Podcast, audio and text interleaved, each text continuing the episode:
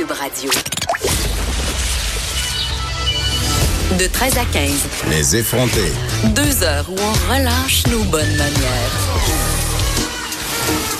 Après tout, on est en vacances. Cube Radio. Il y a plusieurs auditeurs qui m'écrivent euh, parce que j'ai fait une entrevue avec euh, notre expert en cybersécurité, Steve Waterhouse, euh, plus tôt cette semaine. Et on vous avait promis de poster sur la page Facebook des effrontés la liste des meilleurs VPN. en fait, c'est une liste qui date de 2019. Les, le VPN, je le rappelle, c'est un système pour encrypter les signaux de nos cellulaires quand on utilise notre la, les Wi-Fi publics notamment. C'est pas juste ça, mais on l'utilise beaucoup pour ça. Donc, c'est là, vous pouvez y aller. C'est sur la page Facebook des effrontés. Il y a un lien vers les meilleurs VPN 2019. Faites attention, euh, comme le disait Steve Waterhouse, méfiez-vous euh, des VPN qui sont gratuits. Ils sont souvent utilisés pour faire du piratage. Donc, n'hésitez pas à payer. C'est quand même important. Là, protection des données. On, l'affaire Desjardins nous l'aura appris, entre autres. Donc, allez-y, c'est sur la page des effrontés, la page Facebook. On apprenait hier après-midi que le gouvernement fédéral prévoit verser 900 millions aux victimes d'inconduite sexuelle dans l'armée. On en parle tout de suite avec Maître Michel Drapeau, avocat et colonel à la retraite. Bonjour, Maître Drapeau. Bonjour à vous. Écoutez, Maître Drapeau, on qualifie cette entente d'historique.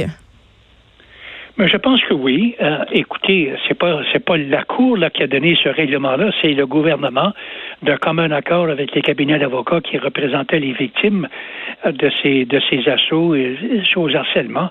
Et ils sont arrivés à un accord. Alors, euh, il n'y a pas eu une parade de témoins et puis des preuves qui ont été faites pendant des mois et des mois, et sinon pas des années, dans une procédure judiciaire. Le gouvernement, sans accepter au niveau juridique une, une euh, faire une admission de culpabilité là, ou de responsabilité, ils, sont quand même d'accord de payer 900 millions. C'est quelque chose, c'est un chiffre enfin, qui est immense et qui va être divisé. On ne sait pas encore combien euh, de gens vont participer à, cette chose-là, mais on sait que c'est des milliers qui vont le faire. Alors, c'est historique parce que la, dernière fois que quelque chose de similaire est arrivé, c'est lorsque le gouvernement a approuvé un dédommagement aussi euh, important pour les anciens membres de la GRC qui avaient été eux-mêmes euh, euh, victimes d'harcèlement et de et d'assaut sexuel.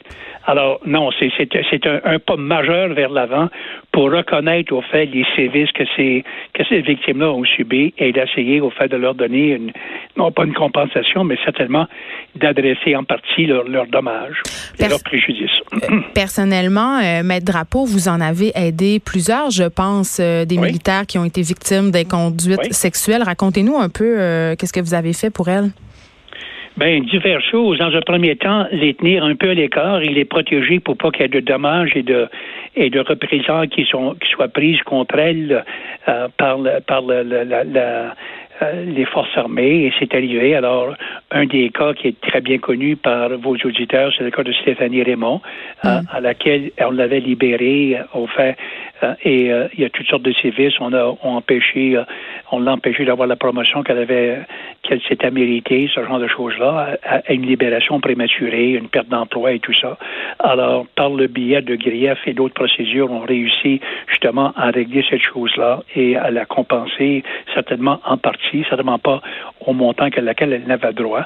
Euh, elle, a, elle a eu euh, son la personne qui avait fait des allégations contre a eu un procès. Le procès euh, l'a acquitté, mais la Cour d'appel des cours martiales a renversé cet acquittement-là et a demandé qu'une nouvelle, un nouveau procès ait lieu. Alors, tout, tout le long de ça, on l'a suivi plusieurs victimes, certainement de, jeunes victimes, plus particulièrement au collège militaire, euh, ont retenu nos services ici, euh, dans certains cas, pour faire face à la musique, euh, faire face à la justice militaire, qui est qui est très ombragée et qui très peu de gens connaissent les, les, les dédales, les décours et qu'est-ce qu'une victime a besoin de savoir pour bien présenter sa cause et capable de, se présenter en cours. Et encore là, le, suivi au niveau carrière, au niveau administratif.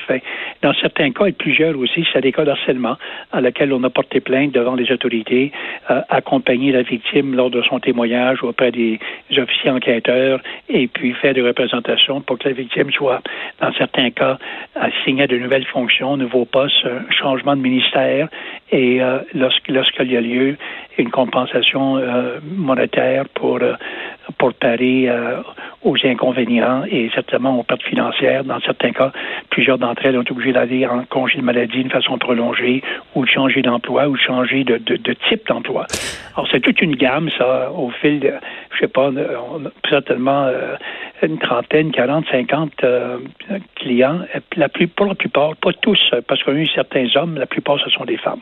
Oui, et parce qu'évidemment, les statistiques le démontrent, ce sont les femmes qui sont davantage touchées par les cas d'inconduite sexuelle. Et un des problèmes, d'ailleurs, soulevés par plusieurs militaires, euh, vous l'avez euh, quand même souligné vous aussi, c'est le problème à dénoncer ses collègues, parce que souvent, ce sont des pères, voire même des supérieurs. Et là, il y a ma collègue Vanessa Destiné qui s'est entretenue, euh, entretenue pardon, le 19 juin dernier avec deux membres de l'armée, de l'armée canadienne, le major Nathalie Desbiens et le capitaine Sabrina Venn. et évidemment, j'ai envie qu'on écoute un extrait de cette entrevue-là.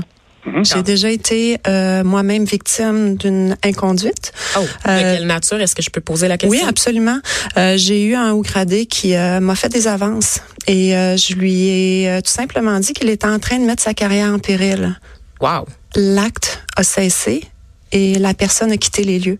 Et si j'avais pas eu le courage de le faire, j'aurais pu compter sur ma chaîne de commandement pour pouvoir prendre action sur le champ c'est cette confiance-là qu'on a aujourd'hui. Est-ce que ça a toujours été le cas? Non. Alors, on semble comprendre euh, qu'elle semble assez confiante envers la chaîne de commandement maintenant. Est-ce que vous avez l'impression, Maître Drapeau, que les mœurs ont tendance à changer dans l'armée? Non, euh, non. Euh, je n'irai pas aussi loin de dire, et, et au fait, je connais aucun de mes clients qui a eu cette confiance-là euh, envers la chaîne de commandement. Alors, en certains cas, certains membres, et la chaîne peut, dépendant du rang lequel euh, vous saluez et euh, le rang de l'accusé, il peut avoir différentes réponses. alors, si vous êtes un caporal et c'est le commandant d'unité, un colonel, par exemple, à, ce moment-là, vous allez voir que la chaîne de commandement prend différentes positions. Hmm. Aux supérieurs immédiats, peut-être vont vous supporter. Mais lorsqu'on va arriver dans les rangs, des, rangs supérieurs, les plus près qu'on s'approche de la, de, de la tête et euh, la personne qui, qui, qui, a eu une inconduite, euh, le vent peut changer le bord. Non, les gens. C'est comme deux poids, deux mesures? Oui, et, et, je ne pense pas qu'on devrait avoir confiance. C'est pas une question d'avoir confiance à la chaîne de commandement. Euh, lorsque, surtout lorsqu'il s'agit de d'assaut, ceci est un crime, et un, un, tel crime devrait être rapporté aux autorités policières, policières qui sont indépendants de la chaîne de commandement, indépendants des forces armées, des polices municipales, provinciales et fédérales, pour qu'ils puissent enquête, faire enquête, porter des accusations lorsque bon s'y semble et que les tribunaux civils s'occupent de ça, ce qui n'est pas le cas dans les forces.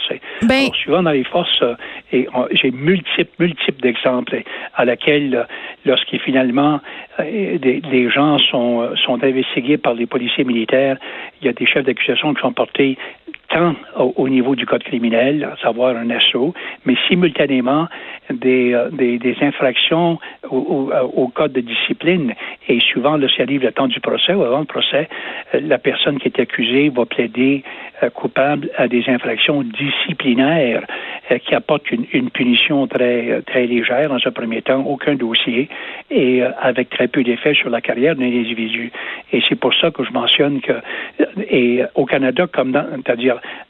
à l'étranger, en France, en Finlande, au Danemark, à plusieurs de ces pays-là, euh, il n'y a aucun tribunal militaire en temps de paix.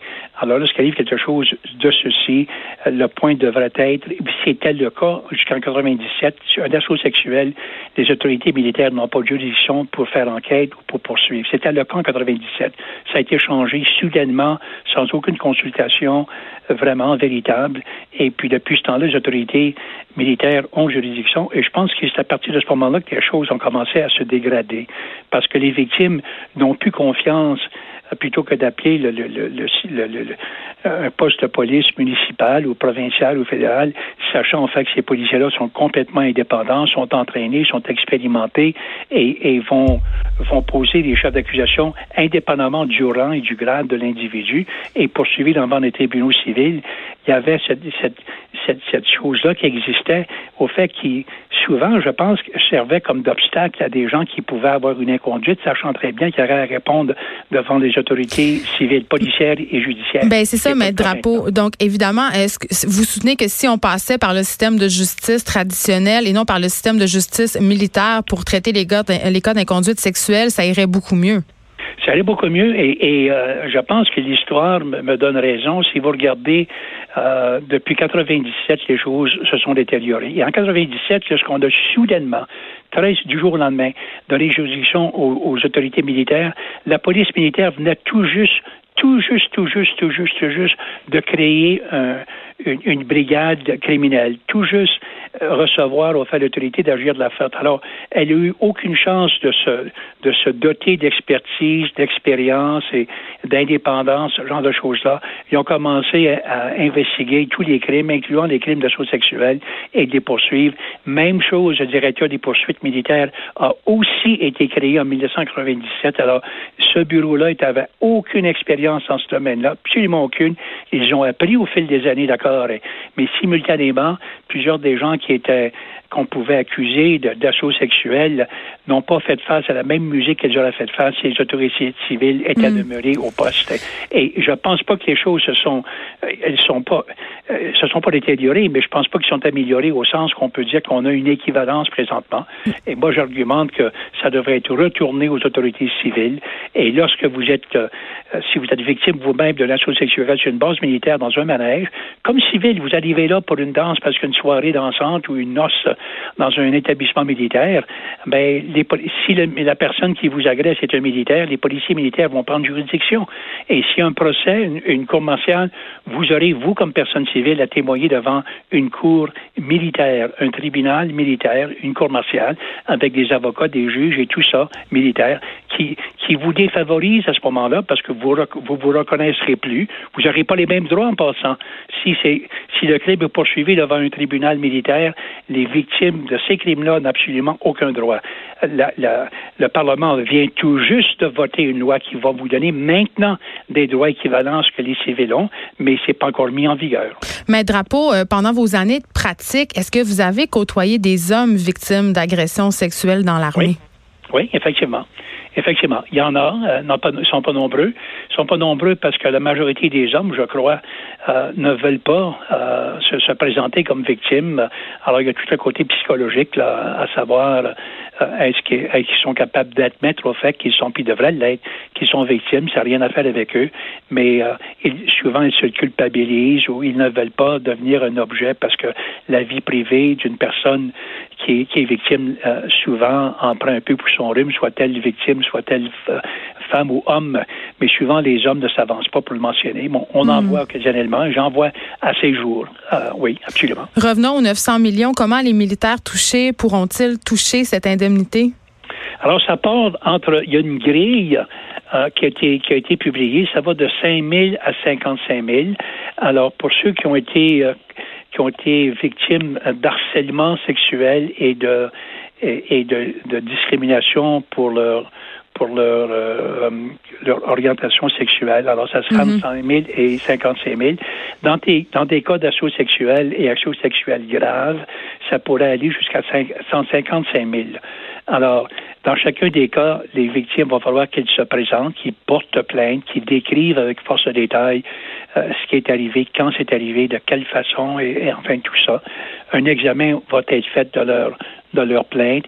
Probablement, qu'il va avoir un juge ou plusieurs juges qui, à la retraite qui vont être nommés pour faire l'examen, probablement aussi la victime qui fait une réclamation va être obligée de se présenter et, de présenter de vive voix ou certainement d'être reçu, être, euh, être conseillé, mais par ce juge-là qui lui décidera ou elle décidera quel est le quantum à donner à cette personne-là. Mais l'argent, oui, évidemment, mais l'argent n'efface pas tout. Merci, pas. merci de nous avoir parlé, maître Michel Drapeau. Ce fut un grand plaisir.